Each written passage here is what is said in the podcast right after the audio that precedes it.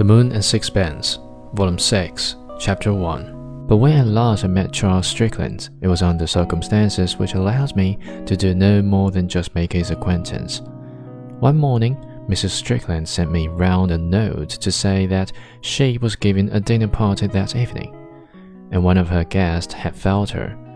She asked me to stop the gap.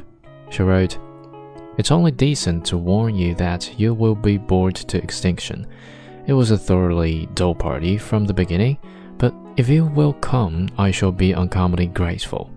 And you and I can have a little chat by ourselves.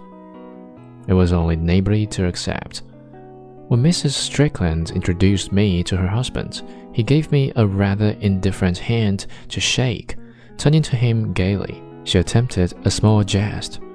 I asked him to show him that I really had a husband I think he was beginning to doubt it.